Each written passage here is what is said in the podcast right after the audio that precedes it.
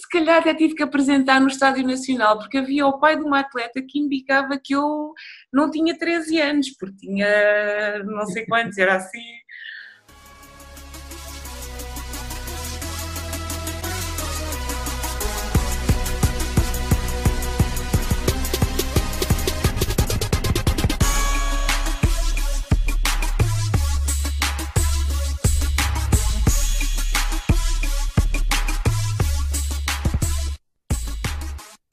Ai, ai, ai, ai, ai, ui, ui, ui. Hoje é dia de mais um Setting the Pace. Hoje a nossa convidada é alguém que, em jovem, batia recordes nacionais de uma forma tão fácil que fazia lembrar a forma como o Futebol Clube do Porto corrompia os árbitros na década de 90. Nada que não seja do conhecimento público de todos. Sempre foi vista como uma diva, uma rainha do atletismo português, nas barreiras, salto em comprimento, triplo salto, salto em altura, heptátil, fazia tudo bem. E o atletismo era o seu projeto de vida, mas o seu joelho direito não aguentou as cargas e obrigou-a a procurar novos rumos. Dizem que o atletismo sofreu com a sua falta, mas ela reinventou-se e hoje é uma mulher empreendedora, inspiradora, que não esqueceu as suas origens e vive a tentar mostrar ao mundo o que a Guiné-Bissau tem muito. Por isso e por muito mais, não deixem de estar colados ao ecrã porque temos connosco, inclusive, Sandra Turpão. Olá, Sandra. Olá! Obrigado por teres aceito o convite. Estares aqui. Não, eu é que agradeço, eu é que agradeço, Rafael. É bom voltar-se aos tempos passados, faz bem, faz, faz muito bem. Olha, vou começar por recordar aquilo que tu disseste na altura em que abandonaste a carreira. Tu, Uhum. na altura, disseste a um jornalista que, passados seis meses, ninguém se ia lembrar de ti nem do que tinhas feito no atletismo. Mas, como podes ver, isso não é verdade.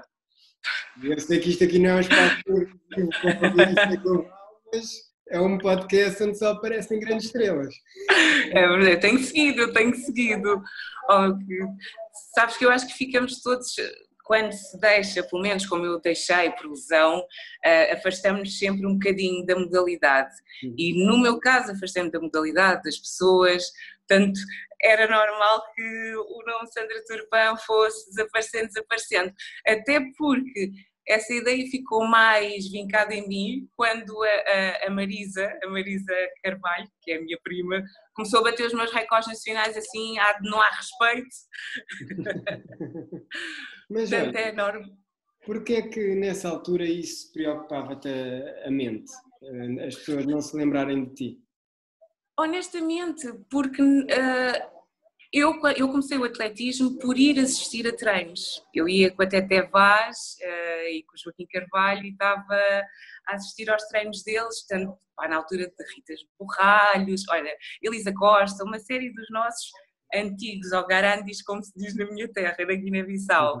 E no meu tempo de atletismo comecei a sentir que não, não havia nenhuma estrela como as estrelas que eles tinham sido, mas principalmente porque ao longo da minha própria carreira fui vendo alguns atletas que tinham sido muito marcantes para a modalidade e que por isso simplesmente tinham sido esquecidos. Vai aqui, por exemplo, um caso como Carlos Escalado, que foi worldwide, pouco- e eu poucos anos depois às vezes perguntava, sabes que é o Carlos Escalado? E eu tipo, óbvio que sabe. E alguns não sabiam, tinham uma ideia que havia um super atleta branco que saltava comprimento e triplo salto e era dos melhores do mundo, mas o associar a imagem ao nome e ao- aos feitos eh, não existia. Portanto, eu como não fui uma campeã olímpica, recordista olímpica, eh, achei que mais facilmente seria esquecida. Uhum. E quando eras pequenina, tu, tu já sonhavas deixar a tua marca no atletismo? Eh, Eu não tinha nenhuma referência, foi mesmo pela Teté, que é a minha prima. As nossas mães são amigas desde os três anos e eu passava muitos fins de semana em casa dela. Eh, e tipo, ah, lá, vem, vem connosco, vais-nos ver treinar. E eles ainda novos na faculdade. E por engraçado que seja, nunca experimentei. Foi mais tarde na escola que tive um professor de educação física chamado João Abrantes, que me viu a fazer flexibilidade e achou que eu tinha muita flexibilidade e era muito, Por muito falar ativa. flexibilidade, tu sabes uma alcunha que, que o João André tinha tua? não. Ele diz, Já que, não ele diz que acha que nunca te disse, mas ele chamava-te cobrinha por causa da elasticidade que tinhas. Fazia lembrar uma cobra. Enfim. É verdade. Era, tenho, sempre tive muita flexibilidade, não sei porque é natural. E pronto, e foi aí que um dia o João me perguntou: Mas queres treinar? Eu disse: Olha, eu costumo viver. E lá se descobriu que o mundo é um T0, porque ele conhecia a Teté, conhecia o Kim, uh, e passou a ir buscar uma casa, levar-me ao treino, depois levar-me a casa. Ah, e um mês, dois meses depois já, já eu estava apaixonadíssima. Portanto, foi aí que começou a minha vida de atleta. Mas antes, antes de chegarmos aí, uh, convém dizer que tu nasceste uh, em Bissau em 1976. Quando é que vieste para Portugal?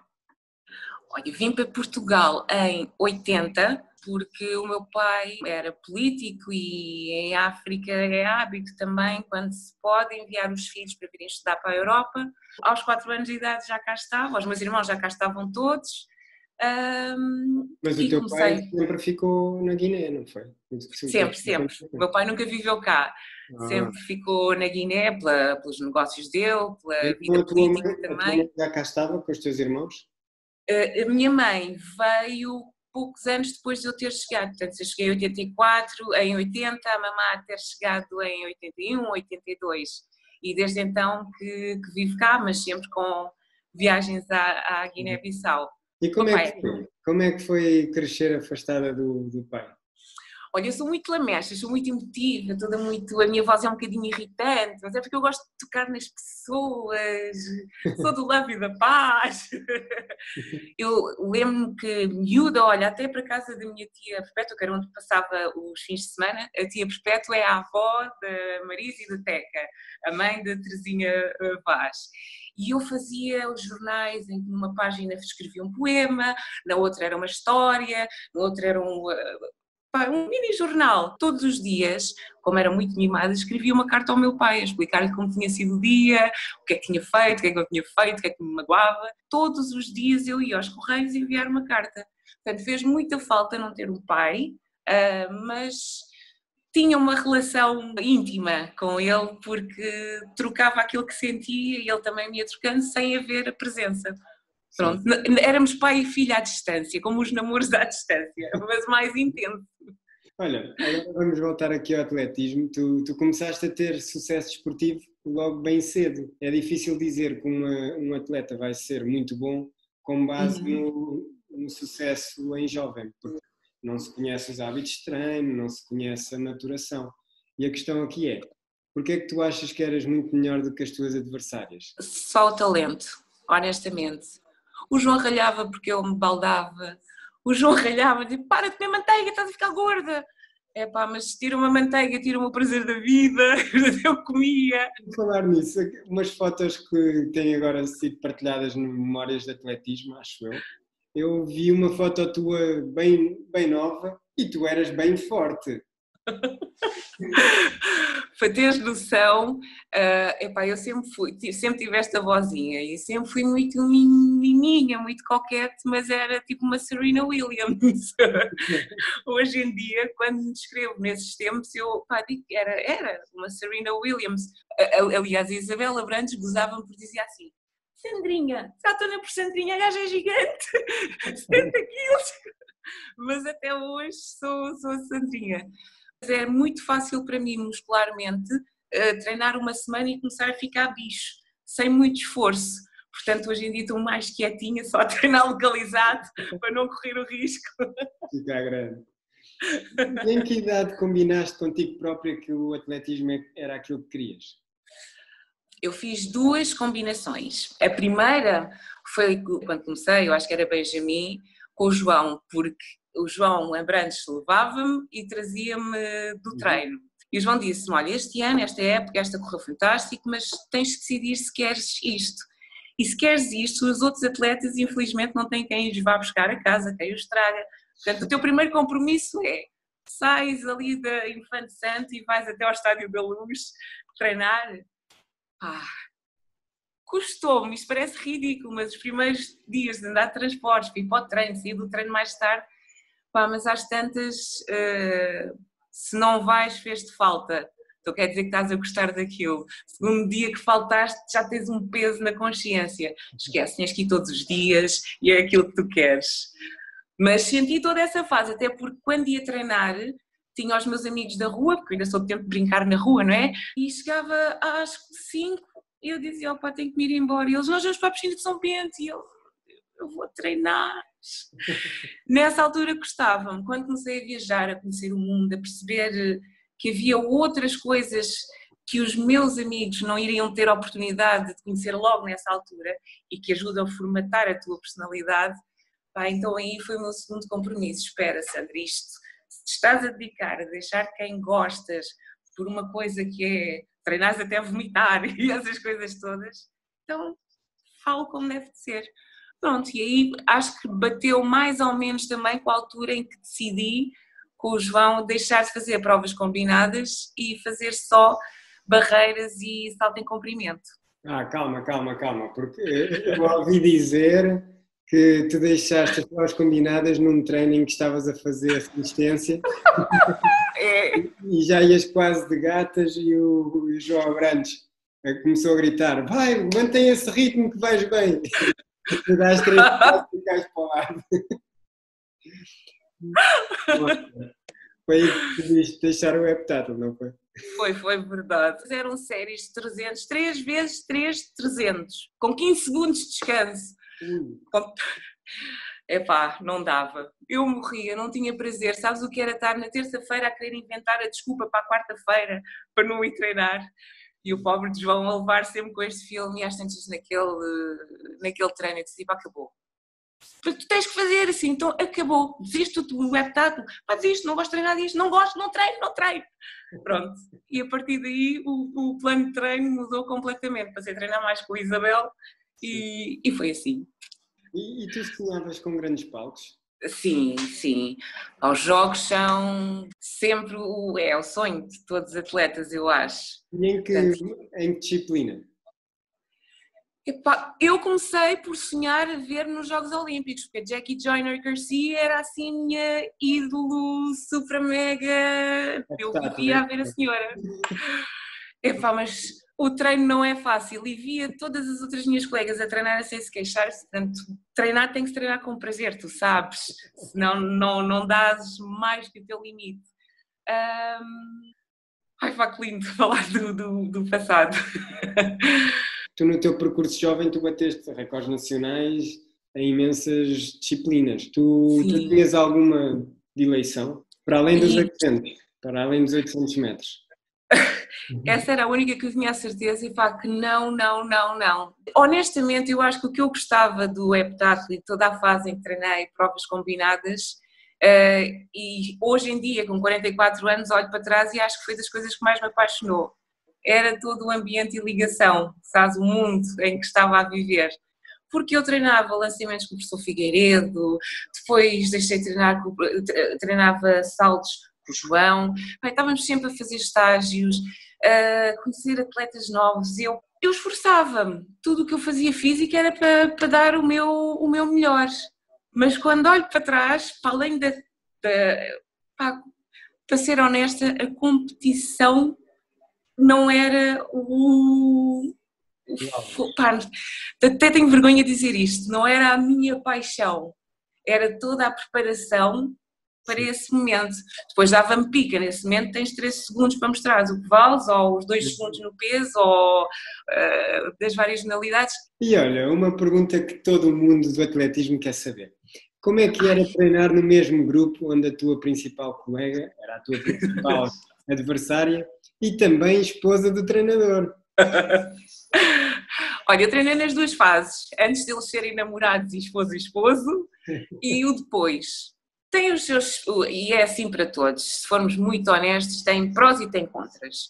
Deixem-me dizer primeiro os contras, que são menos. Os contras são o casal não conseguir distinguir o que se passa na sua vida pessoal e ao fim de algum tempo de estar com um casal, consegues perceber, olha, hoje o ambiente não vai ser dos melhores, olha, hoje vai ser um grande dia porque eles estão muito bem. Esse é o contra. Os prós, Epá, muito honestamente, é o conseguires lidar com isso, é começares a aprender a dizeres o que sentes, a comportar-te sem te intrometeres uh, na vida dos outros, é o poderes ainda nova viver a experiência de alguém que se está a casar, uh, porque todos que treinávamos com o João passámos o namoro, o casamento deles, o nascimento do Tiaguinho, e tudo isso é, é muito gratificante também. Então nunca sentiste que, havia, por exemplo, eh, epá, há ali um segredo que eles não revelam porque é só para a Isabel? Hum, na altura, vou-te ser franca, era, era em todos os grupos é motivo de fala, fala, fala, porque, ah, e será que e ela agora é melhor, mas é pelo treino. Pá, não, e conhecendo o João e a Isabel não era pelo treino, treinávamos exatamente igual. Uhum. A Isabela tinha um drive diferente de, das outras atletas, por exemplo. Enquanto eu tinha muito talento e treinando um bocado conseguia fazer marcas simpáticas, a Isabela era uma atleta que tinha de trabalhar todas as suas capacidades. E se formos honestos para nós próprios, um atleta que tem de treinar sempre todas as suas capacidades, uh, acaba por treinar também muito esta capacidade de tentar superar, porque já de partida sabe que vai ter que treinar mais, vai ter de fazer tudo em mais. O reforço mental também deste tipo de atleta é muito maior. Se formos todos muito francos, isso tem, tem que haver os burburinhos e a chatice, e a, o diz que disse e que não disse, e a inveja aqui, ou o ciúme da mulher porque viu o marido a falar mais dois segundos com uma, pá, é natural. Mas na, a verdade é que de uma forma ou de outra nos ensinou a todas e a todos os que eram também parte do grupo a crescer. Uh, é um facto. Olha, agora tenho uma pergunta acerca de, das tuas uh, internacionalizações enquanto jovem. Tu foste ao FOS, ao Europeu de Júniores, ao Europeu de Sub-23. Em qual delas é que foste mais feliz, em termos desportivos e pessoais? É pá, o mais feliz, assim de forma inconsciente, aquele que tu vais estar tão em êxtase, estás sempre aos pulinhos, eu acho que foi o Europeu de Júniores. É pá, porque éramos todos muito miúdos Uhum. Eu, Ana Dias, Rui Silva, Carlos Calado, Maria de Carmo Tavares, Ar Silva, éramos miúdos, crianças, sabes? O nosso entusiasmo. Eu agarrei-me logo à seleção francesa, porque falava muito bem francês, fazia amigo, pá. O que me ficou no coração foi que foram espetaculares. San Sebastián, primeiro europeu de júniores, eu ainda era juvenil, pá, melhor recordação. O mais centrada, mais consciencializada a pensar na competição foi, foi, foram os sub-23. Sim. Aí sim, aí pá, já a pensar em tudo, a ansiedade, semi-medo muito mais acutilante, uhum. uh, já com algumas rivais, amigas, colegas treino rivais internacionais, uhum. com quem não queria perder, uh, mas essa sim, essa mais consciente. Uhum mas não foi, não foi assim tão feliz, que eu acho que bati na última barreira e depois acabei por, eh, por não ter assim uma grande, uma grande marca. Foste quinta nesse, nesse europeu. É pá, se não foi. Eu jogava sexto, sétimo, se dissesse oitavo, não estranhava, porque eu, eu comecei muito bem, pá, na altura foi fantástico porque um dos atletas com que eu não, não conhecia muito bem, não, não lidava, era o Rui Silva. Ele foi um querido que na partida foi assim, estava na bancada e disse vai lá! E a Susana Feitor nas, tipo, nas terceiras últimas barreiras Uh, foi tudo mais consciente, mas olha, efetivamente comecei muito bem e acabei, acabei mal. Agora vamos falar de 2000, que foi uma época muito boa, mas tem o sabor agridoce que ficaste a, a poucos centésimos do, dos mínimos. Mas uhum. tu fizeste seis provas abaixo de 13,40 e quase sempre com vento, vento contra. Mas depois houve aquele dia, 13 de agosto, em que parecia que o vento foi, foi ali Finalmente. Né? 2,0 metros por segundo, ali no limite do lugar. Mas o que é que foi pior nessa prova? Foi perder a prova e ficar um, sem um recorde nacional ou não conseguir os mínimos por 16 centésimos? Doeu-me perder, porque tivemos ali muito tempo tac a tac e houve uma altura que eu pensei, e a Isabel foi, e eu, bolas!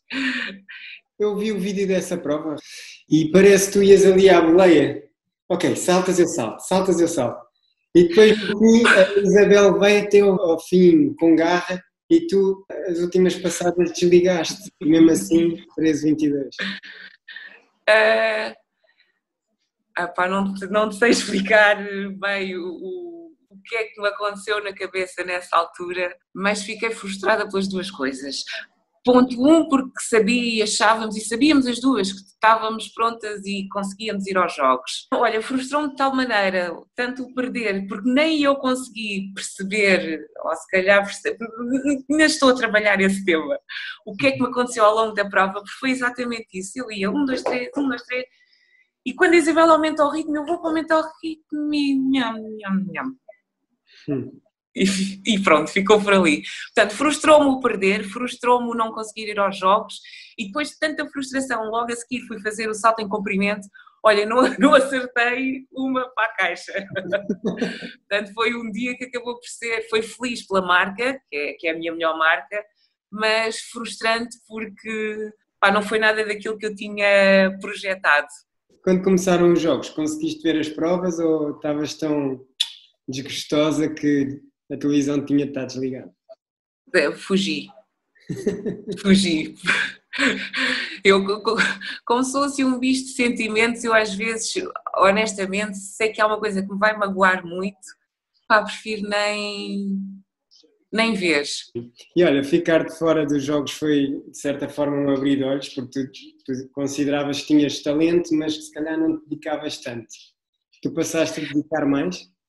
Uh, não, porque os dois, três anos antes já nos estávamos a dedicar, epá, brutalmente, a investirmos em nutricionista, 100% profissional, só mesmo para as barreiras, a tentarmos só fazer estágios com os melhores uh, da Europa e do mundo para puxar por nós.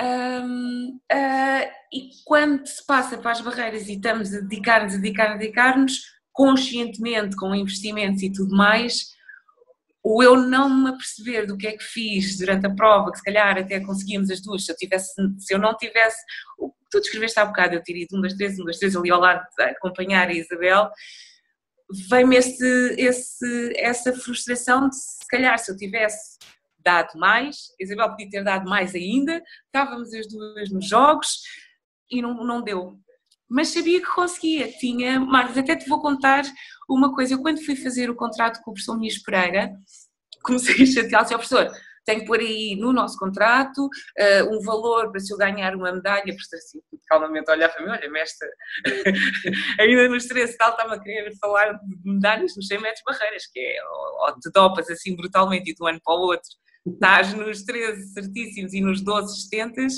ou epá, é ali aquela incógnita até um dia baixares mesmo. Pois eu estava a fazer esta questão de, de passares a dedicar ainda mais na época de 2000, 2001, porque as tuas provas logo em pista coberta de 2001, tu bateste os teus recordes pessoais, tanto no salto em comprimento, nas barreiras, no pelo salto, um, e vocês focaram-se muito no, no, Mundial, ou não? No Mundial cá de pista coberta.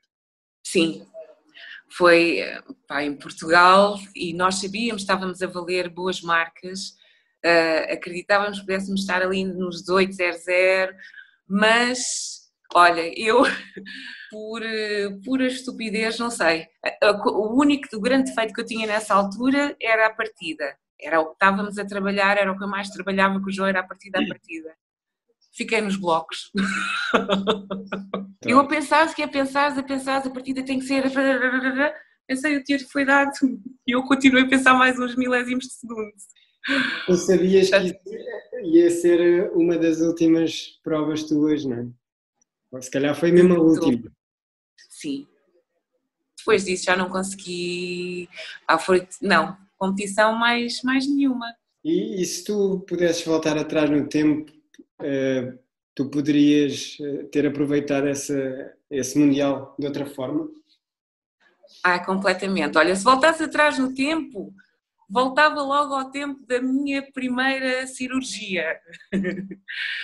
e aí fazia as coisas de forma diferente. Voltava atrás e ouvia segundas opiniões, falava com mais pessoas, desde de nova, estava num clube, estive sempre no Benfica, Pai, sabes quando estás num clube grande tens os fisioterapeutas, tens massagistas, tens toda uma estrutura em que tu às tantas acabas por nem pensar e confias. Quando tens uma dor, foste ao fisio, ele disse e tu cegamente vais fazer o que ele disse, nem pensaste.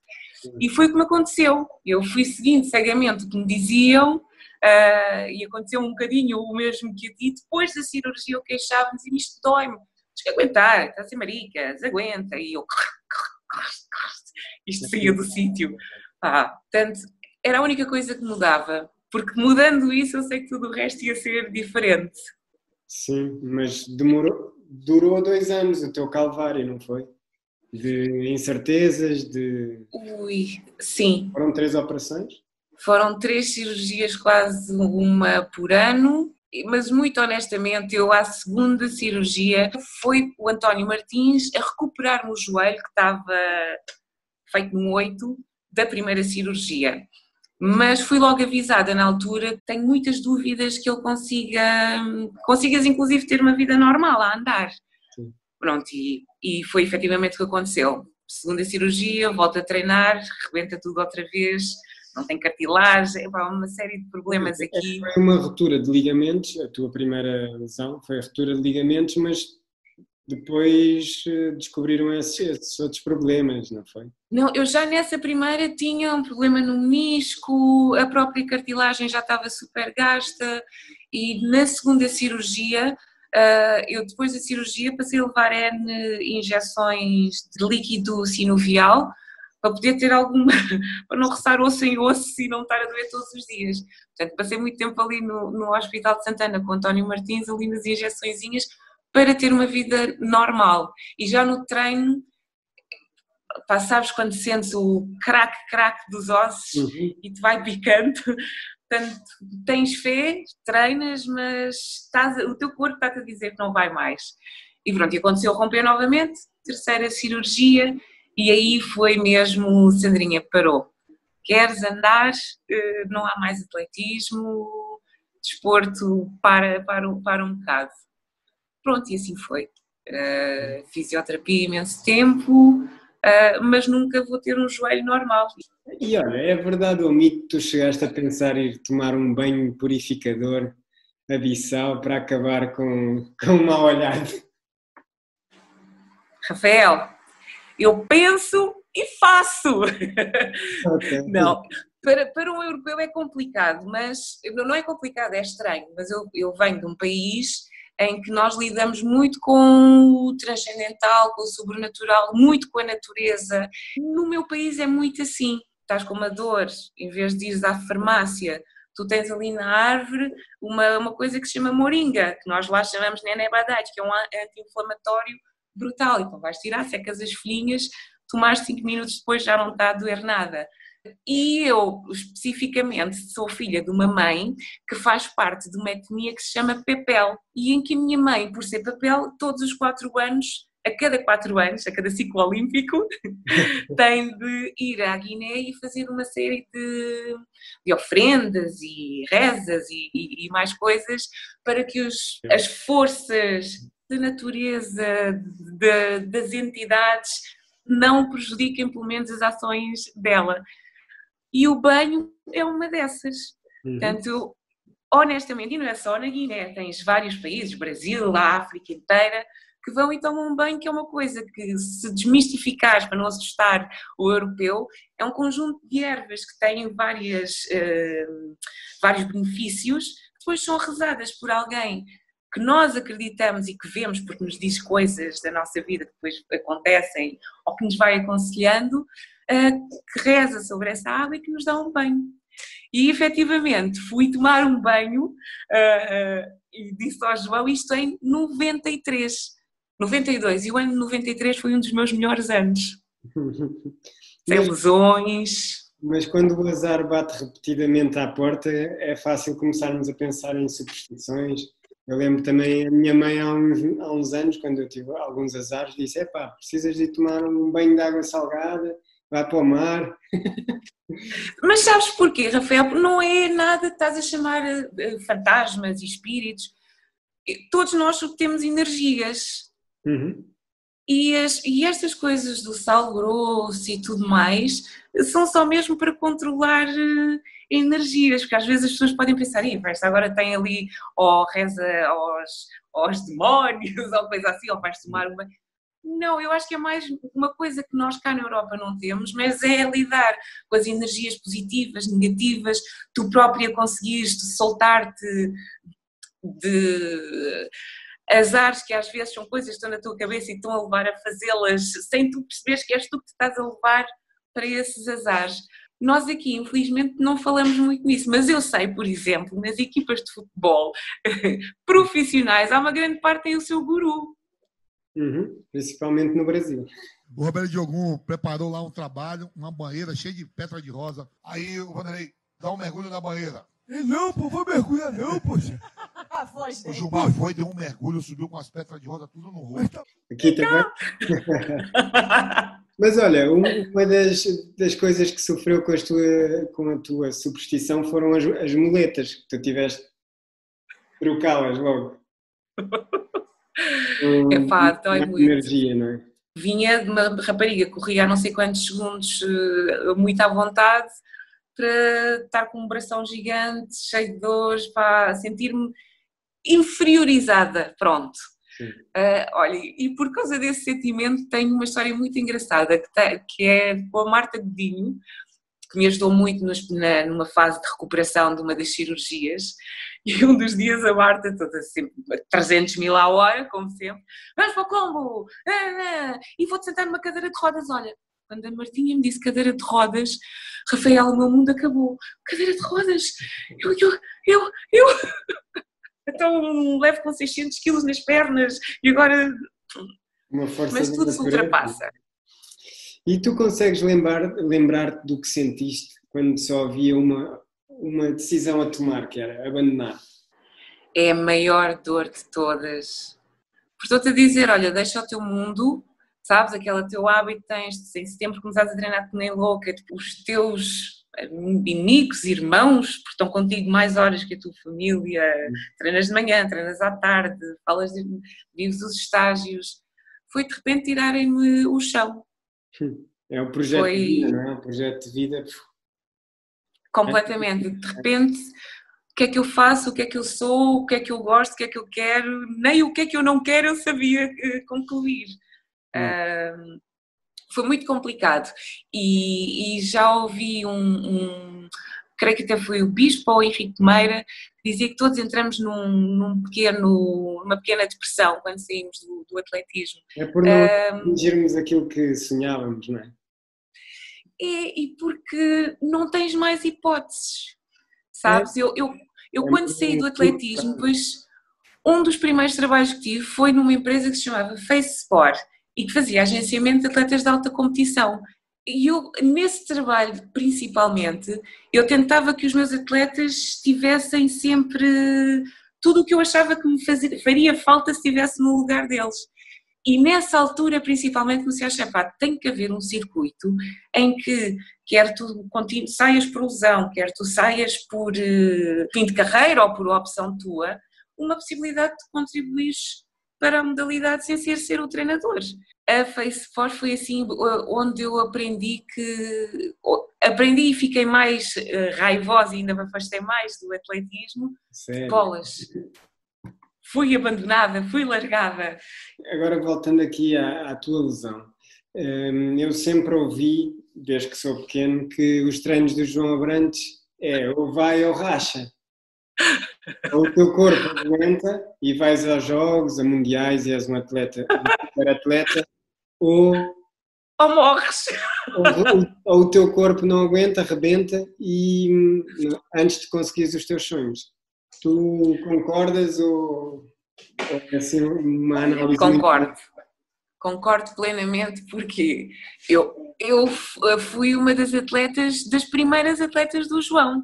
E então o João, nessa altura, ele sempre foi muito de volume de treino, volume de treino, volume de treino, no inverno, para depois no verão seguir-me bem, bem, só técnica, técnica, técnica.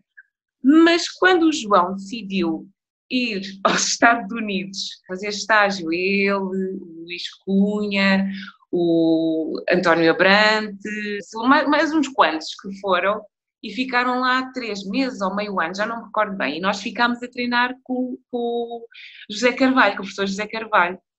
Rafael, eu digo que quando ele voltou, foi uma versão tipo psycho do João, porque passámos a fazer treinos de 4 horas de ginásio, peso, volume brutal, e depois ele dizia-nos: Bom, e agora vamos para a pista. no one could convince me to get in the gym. I'm like, why? I work out an hour and a half every day, and I'm number one in the world. Wow. I'm chilling. Like, I'm not doing extra. Depois, quando treinávamos com atletas uh, internacionais, o, o ritmo de treino delas e o volume de treino delas era muito semelhante a este nosso. Sim. Portanto, já achávamos mais normal aquele assassino do João, que não tem pena de ninguém, mas pronto, mas que chega lá aos, aos resultados.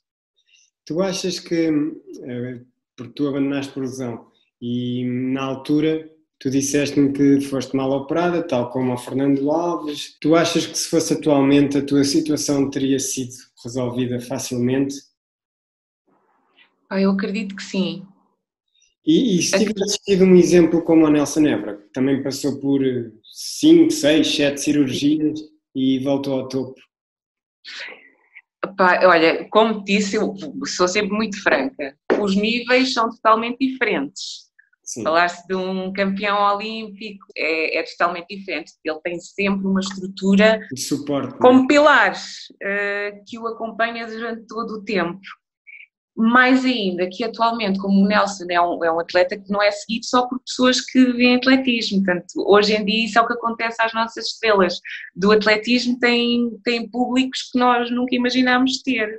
Tudo o que o Nelson comporta para Portugal, eu acho que o, o, então, toda, o backbone é, é diferente. No meu tempo, se uh, o posto médico da tua modalidade não tivesse capacidade, se não tivesses, se não fosses muito, muito necessária, olha, era um bocado your bad. Se tivesses, ias para o departamento do futebol, só por esta, por esta frase vês que a estrutura de apoio para um, para um atleta uh, do atletismo normal dificulta até que a modalidade tenha mais Nelson Évores uh, e Naides Gomes uh, como tem, como tem outros países.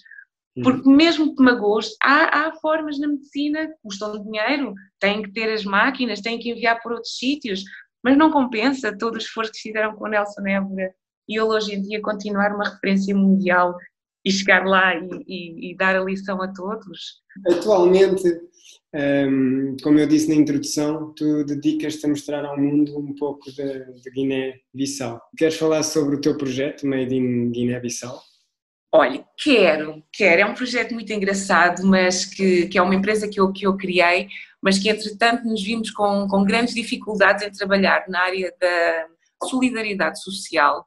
Nós trabalhamos principalmente, ou o que queríamos com a Made in Guiné-Bissau, era criar um, um ciclo de vida para artistas e é transversal a qualquer área da cultura, seja de literatura, cinema, artes plásticas, que pudessem não só ensinar, eles próprios formarem-se e conseguirem ganhar dinheiro com a sua arte. E infelizmente, como empresa, eh, não conseguimos trabalhar muito a não ser que tenhamos investidores para, para o conseguir fazer.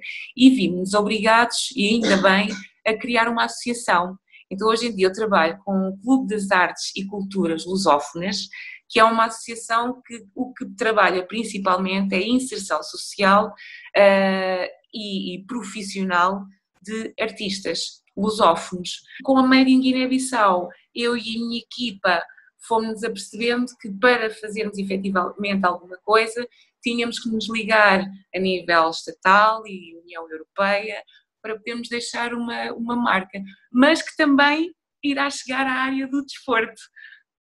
Esperamos se tudo correr bem. Tu, por acaso, viste o Mundial eh, de Atletismo em Doha, no ano passado. Tu, como guineense de nascimento, deves ter sentido orgulho de que uma das figuras desse Mundial foi o Brahima Dabo. Que ajudou o colega a terminar a prova. A. Eu mandei-lhe os parabéns e tudo pelo Facebook, assim, minha parente. Sabes, Rafael, na Guiné-Bissau são quase todos assim. Somos muito afáveis e é tal coisa que eu te dizia. Uh, aprendermos desde muito novos a, as coisas mais básicas do ser humano quando está ligado à natureza. Ajuda o outro. Não vais numa de capitalismo, vou tramar este, que é para eu andar um passo mais à frente. Na nossa mente, se o fizermos, karma is a B, porque vem logo, percebes? Nós vivemos muito a acreditar nisso. Por isso fazemos sempre bem. E pronto, e o Brahma é, é mais um exemplo daquilo que é o guineense. Mas se tu falares com ele, vais ver que ele te vai dizer que é, é literalmente assim. Para o Brahma, se calhar não ia, não, se calhar não era o, o lugar, não ia trazer grande uh, benefício, mas pronto, as forças, os deuses, whatever, puxaram para ajudar alguém que se calhar era por isso que ele estava ali. Exato, exato. Nunca se sabe. Pois é. Uh, eu há uns anos que acredito que tudo acontece por um motivo, não é? Bem, vamos aqui a umas perguntas de resposta rápida. Ok. Melhor momento que tiveste no atletismo? Epá, ai, ai, ai, ai, ai, melhor momento, melhor momento, melhor momento, melhor momento. Foram os primeiros campeonatos da Europa de Júniores. Melhor título que conquistaste? Foi, foi nos campeonatos de clubes, hum, nos 60 metros barreiras, foi a prova onde melhor me senti em toda a minha carreira. E que no Sporting? Estava no Sporting. Uhum. E na altura o Sporting tinha mais duas nigerianas, uma delas das barreiras, Epá, eu lembro que aquilo estava eu, Isabel, aquilo era tipo para fazer os mínimos e o João dizia: partes mal, aqui acabou, já morreste na corrida. E foi a última, a única vez na minha vida que eu me lembro de ouvir o tiro e sentir que o meu corpo já estava na segunda ou, ou terceira passada. Portanto, parti quando houve o tiro e pronto. E correu bem e consegui ganhar e fazer os mínimos. E onde foste mais feliz? Benfica ou Sporting? É injusto, é injusto. Eu tive 11 anos no Benfica o Benfica fez-me crescer, eu cresci no Benfica, ainda pá, cresci ainda a ir cumprimentar o Eusébio, estar ainda com Ritas Borralhos, eh, Leitão, portanto, pá, de passar pela crise toda do Benfica, eu lembro que nos campeonatos de clube o Benfica já não pagava tipo há sete meses, eh, eu ainda era miúda, não, não era isso que ia fazer diferença, mas todos os outros que já eram adultos viviam e aquele dinheiro fazia-lhes falta. E lembro de, do campeonato ser no Estádio Nacional e estar, estar nós estarmos já todos na bancada e estar a passar a equipa de Sporting e dizer, então, têm fome? Querem que vos dê um pãozinho? E, pá, e nós todos, aquilo deu-nos um, sabes, um drive, assim, ah, é.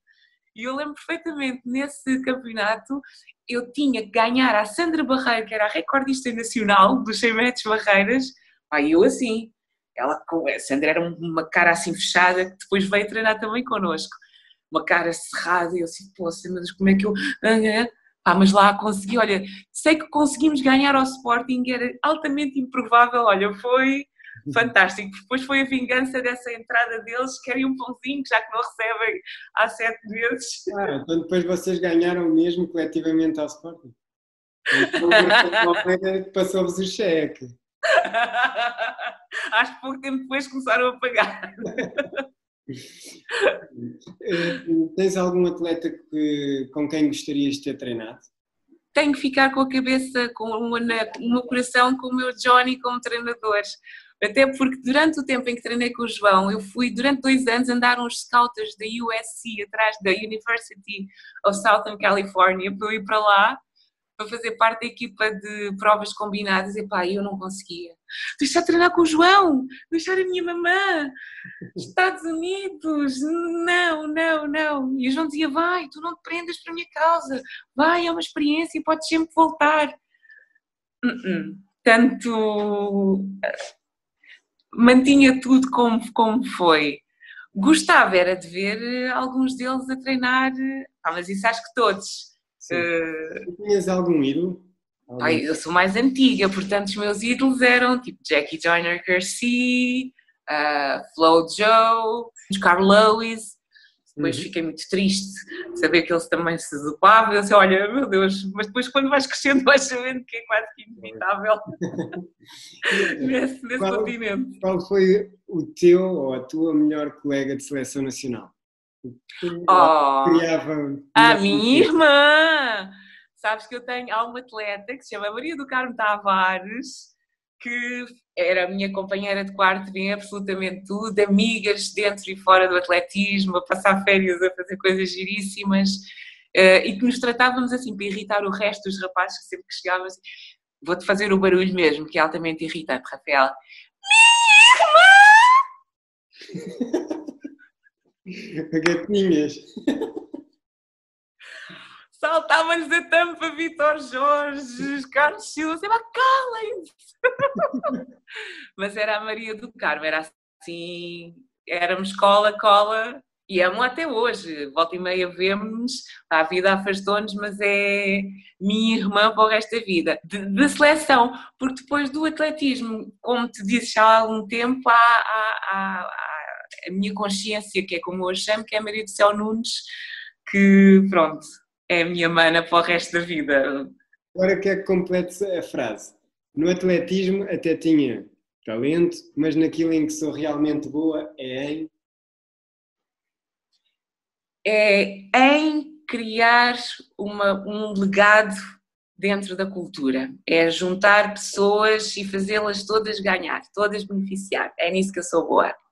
É, Parcerias empresariais, humanas, whatever.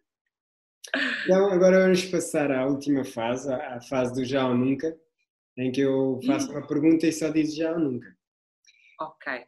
Ok? Então, primeira, já te pediram o BI numa prova de jovens? Eu acho que não me chegaram a pedir, mas fui tão maltratada, eu sofri muito, muito, muito, muito. Durante muito tempo, oh pai, se calhar até tive que apresentar no Estádio Nacional, porque havia o pai de uma atleta que indicava que eu não tinha 13 anos, porque tinha não sei quantos, era assim. Portanto, passei ainda horrores, e o João também, e sempre a controlarem os recordes, tiravam o tempo na bancada para ver se era mesmo um recorde nacional ou não. Passei, passei mal, passei mal com isso. Já, já perdeste uma prova eh, olhaste para o espelho e disseste: Ah, não faz mal, eu tenho os olhos mais bonitos de Portugal. não, não, não, não. não mas os teus olhos realçavam Obrigada. Mas não. Tu já, tu já perdeste a flexibilidade que caracterizava? Não, por estranho que pareça, ainda tenho. Faz yoga? Não, não, não. Olha, é esta é linda, Rafael. Eu deixei, nunca mais treinei, não fiz absolutamente nada. E há uns, há uns meses atrás eu estava bastante magra. E no início da pandemia, o meu filho, opa, isto é, eu sou um bocadinho assim, mas todos já, os que me conhecem não vão ficar chocados.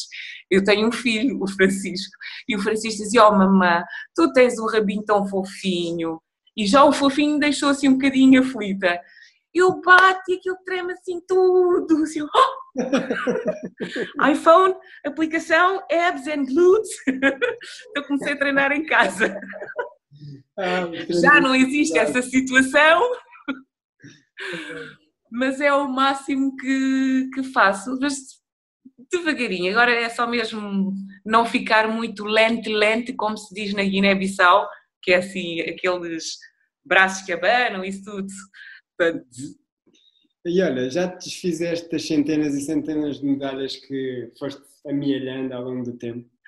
Opa, não, eu ainda tenho, tenho algumas, porque tive o azar de numa mudança de casa ter perdido imensas coisas, mas tenho um balde cheio de mudanças e é engraçado, como o meu filho brinca com, com elas e com os troféus e faz ele a fingir que ganhou uma prova e tal, e eu fico sempre naquela, será que ele vai fazer atletismo? Bom, a ver. Vamos puxar por ele. Eu, no último fim de semana, fui à casa dos meus pais e a minha mãe começou a refilar: Ah, tens de levar as taças daqui e as medalhas. E eu, é pá, não, não. Então, mas o que é que eu faço com isto? Eu, é pá, eu não quero. Faz parte Rafael, quando levares, ela depois vai-te pedir para as levares novamente lá para casa. Vai ver, ela sente falta, que a minha também sentiu. Olha, por falar na, na, na tua mãe, uh, houve aqui um, um colega nosso que, que, disse que tinha muito boas memórias de ver uma oh. senhora elegante e, e tão simpática que sempre te acompanhava. É verdade? É verdade. A minha mamãe era a minha bengala.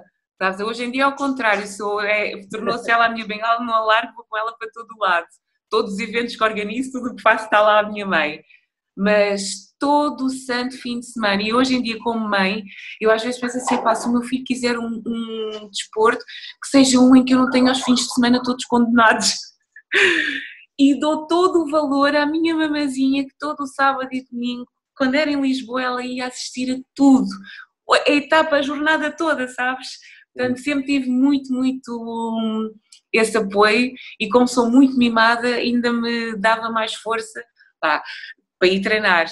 E, e, sempre foi tão boa companheira e tão, tão boa espinha dorsal que o primeiro estágio que fiz como atleta foi com o João. Íamos para olhos d'água, pai, o João foi dar comigo a chorar num canto, tipo aos meus 13 ou 14 anos, a chorar, a chorar, quem está a chorar? Saudades da minha mamãe.